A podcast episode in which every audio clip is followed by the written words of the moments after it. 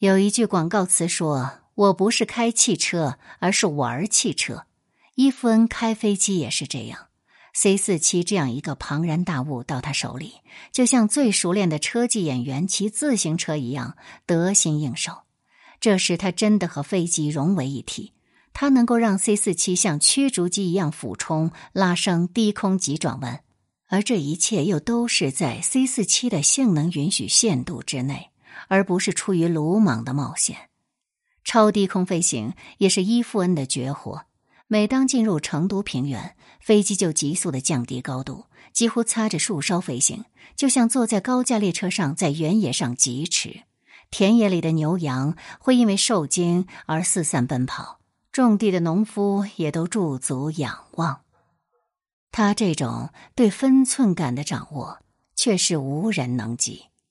他也是少数能够直接穿越秦岭的高手之一。秦岭。像一堵墙壁横挡在西安南面，它是黄河和长江两大流域的分水岭。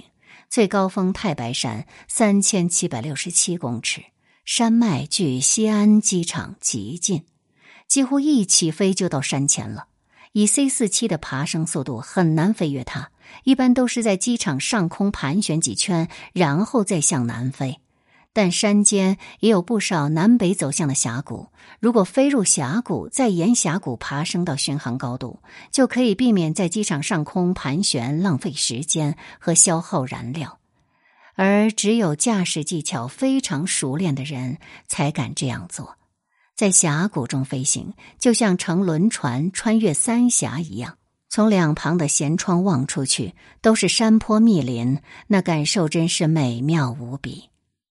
伊富恩不愧是空中骑士，和他在一起飞行是一种至高无上的享受。高超的技术还体现在紧急情况下的应变能力。一九四三年，他驾驶蒋介石专机由成都飞重庆，在重庆九龙坡机场降落，飞机已经放下襟翼和起落架，对正跑道着陆。忽然发现跑道上有一架同方向的飞机已经落地向前滑行，在这千钧一发之际，他果断的收起襟翼和起落架，加大油门，拉起机头，从前面那架飞机的顶上飞了过去，复飞绕场半周，然后再落地。降落之后才知道，先着陆的那架飞机上坐的是蒋经国，他包的一架欧亚航空公司的 C 四七从桂林飞重庆。而正因为伊夫恩临机应变，避免了两机相撞的事故，而造成这次意外的原因，显然是塔台指挥出了问题。蒋介石当时是很受惊吓的，起身向前问伊夫恩：“这是怎么回事？”伊夫恩据实做了回答。事后，九龙坡航站站长和塔台值班员被捕下狱。中航总经理沈德谢被免职。九龙坡机场是军民两用机场，民航方面是由中航负责的。机上的报务员王坤和后来谈起当时的情况，的确是惊险万分，他吓出一身冷汗。如果真的撞上了，机毁人亡，那的确会像沈崇坤所说，中国现代史将会改写。但由于这次措施有利。化险为夷，使蒋介石更加深了对伊夫恩的信任。还有一次是一九四五年底，伊夫恩驾驶蒋介石专机由沈阳飞北京，到达机场上空后，起落架放不下来。伊夫恩当时从容不迫，一面盘旋，一面查找原因。经过几次紧急泵油，终于放下机轮，安全着陆。整个过程只有机组知道。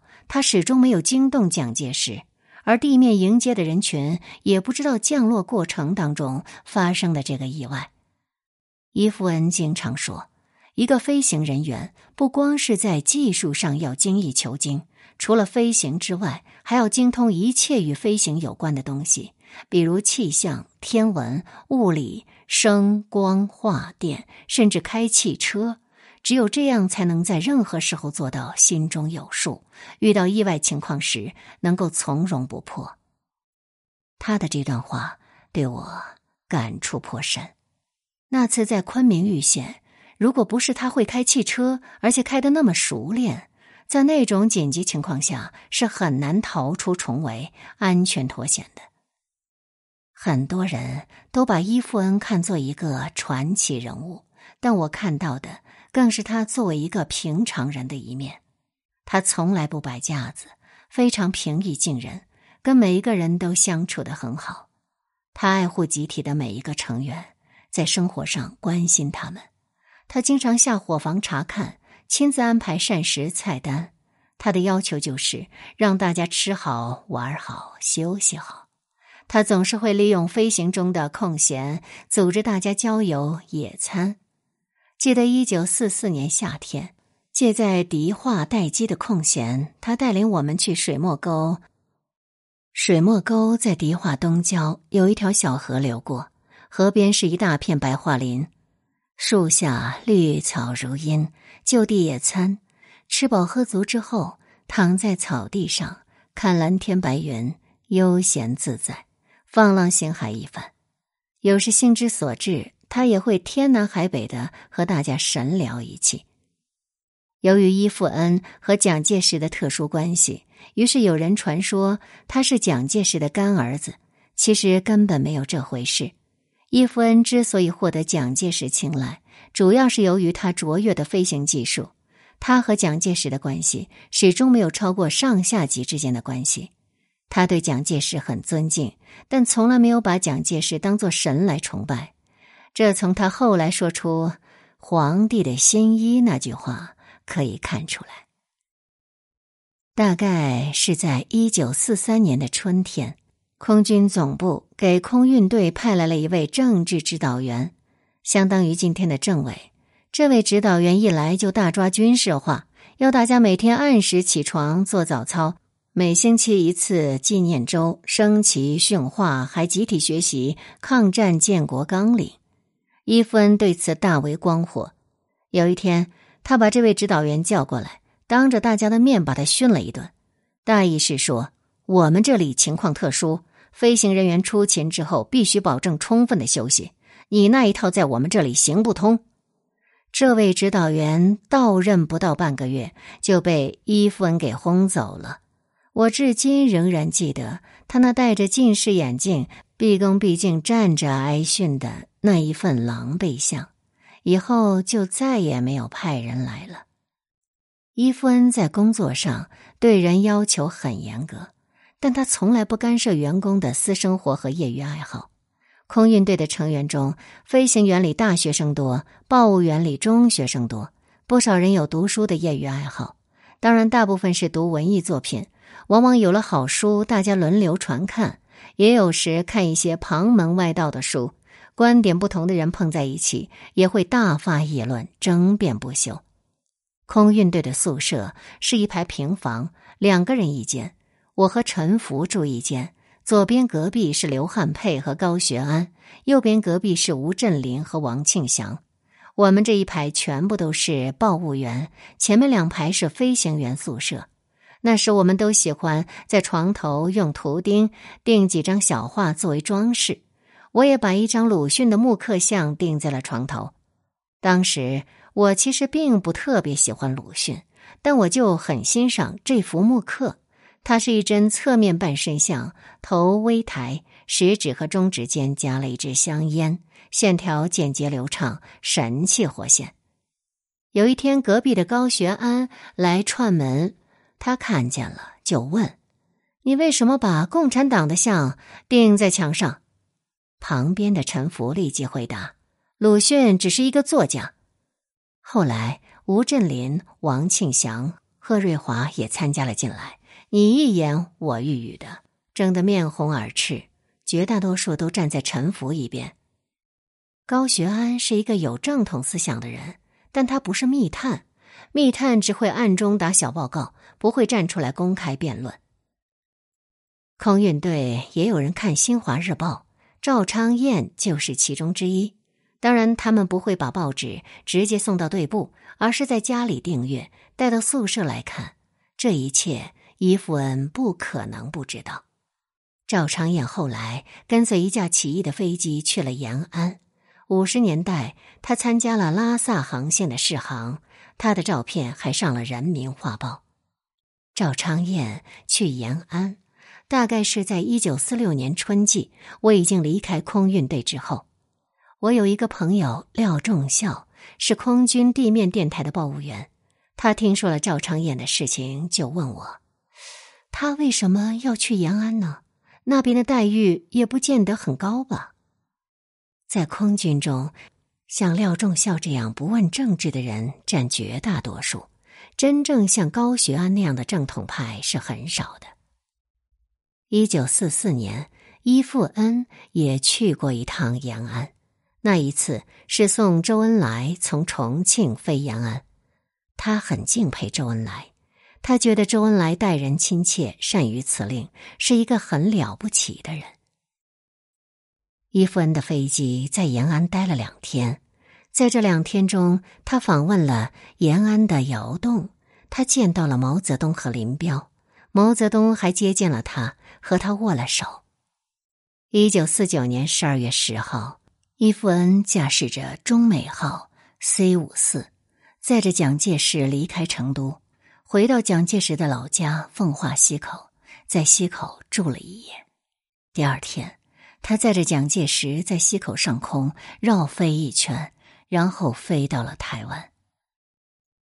身为依附恩，他只能这样选择，正像当时的我留在大陆一样。但我不后悔，正像下棋的人常说的：“举手无悔。”我父亲有一句口头禅。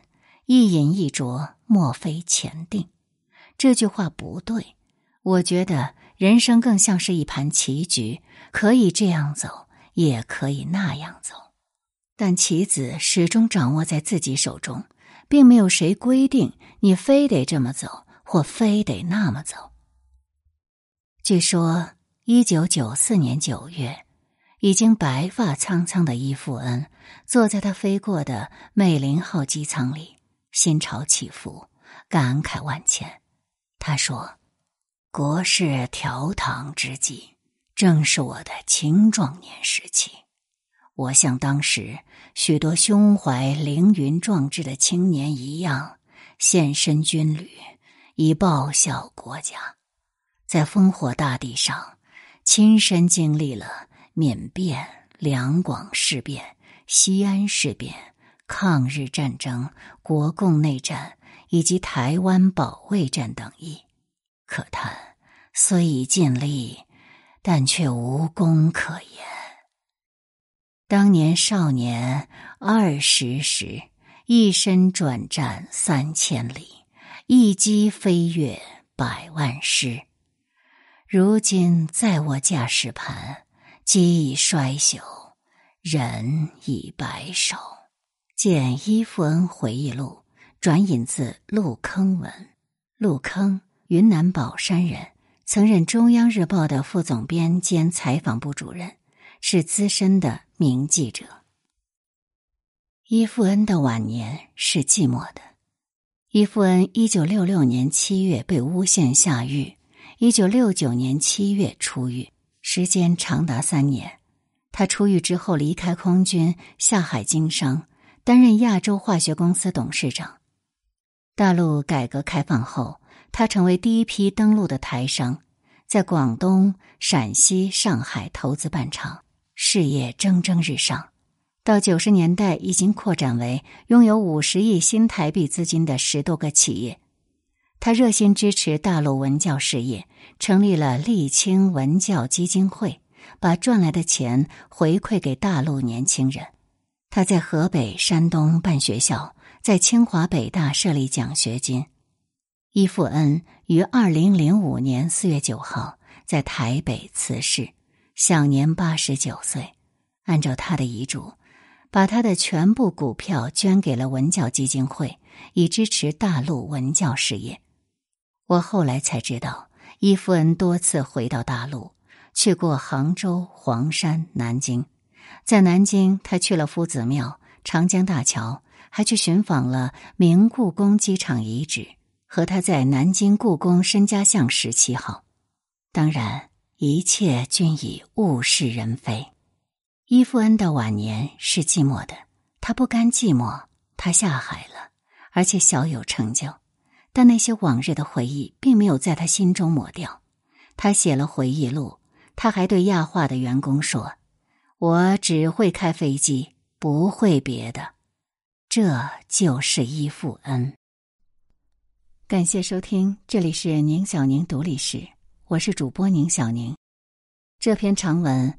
我所知道的蒋介石专机机长伊富恩，作者郭永凡，记录了抗日战争时期空运大队的波澜壮阔的经历，兼怀念伊富恩队长。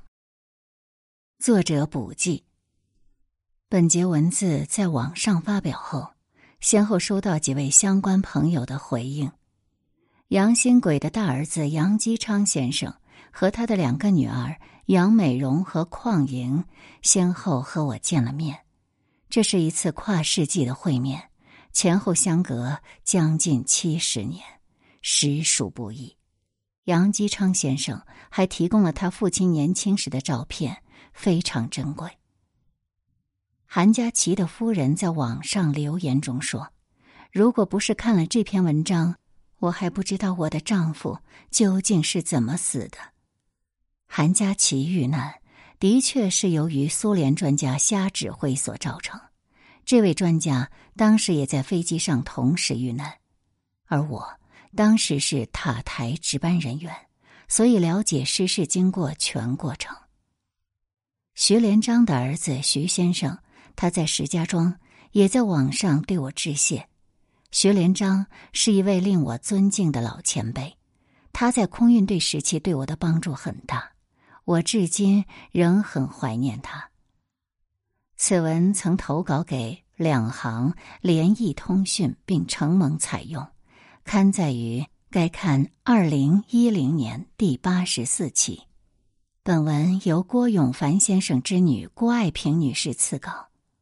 郭爱萍补记：父亲开始动笔写他的回忆录时，已经年近九旬，在那半年，父亲每日伏案写作。笔耕不辍，经过反复修改校对，终于在二零一零年六月上旬完成近十二万字的《雪泥红爪》全书，并由美国柯洁出版社出版。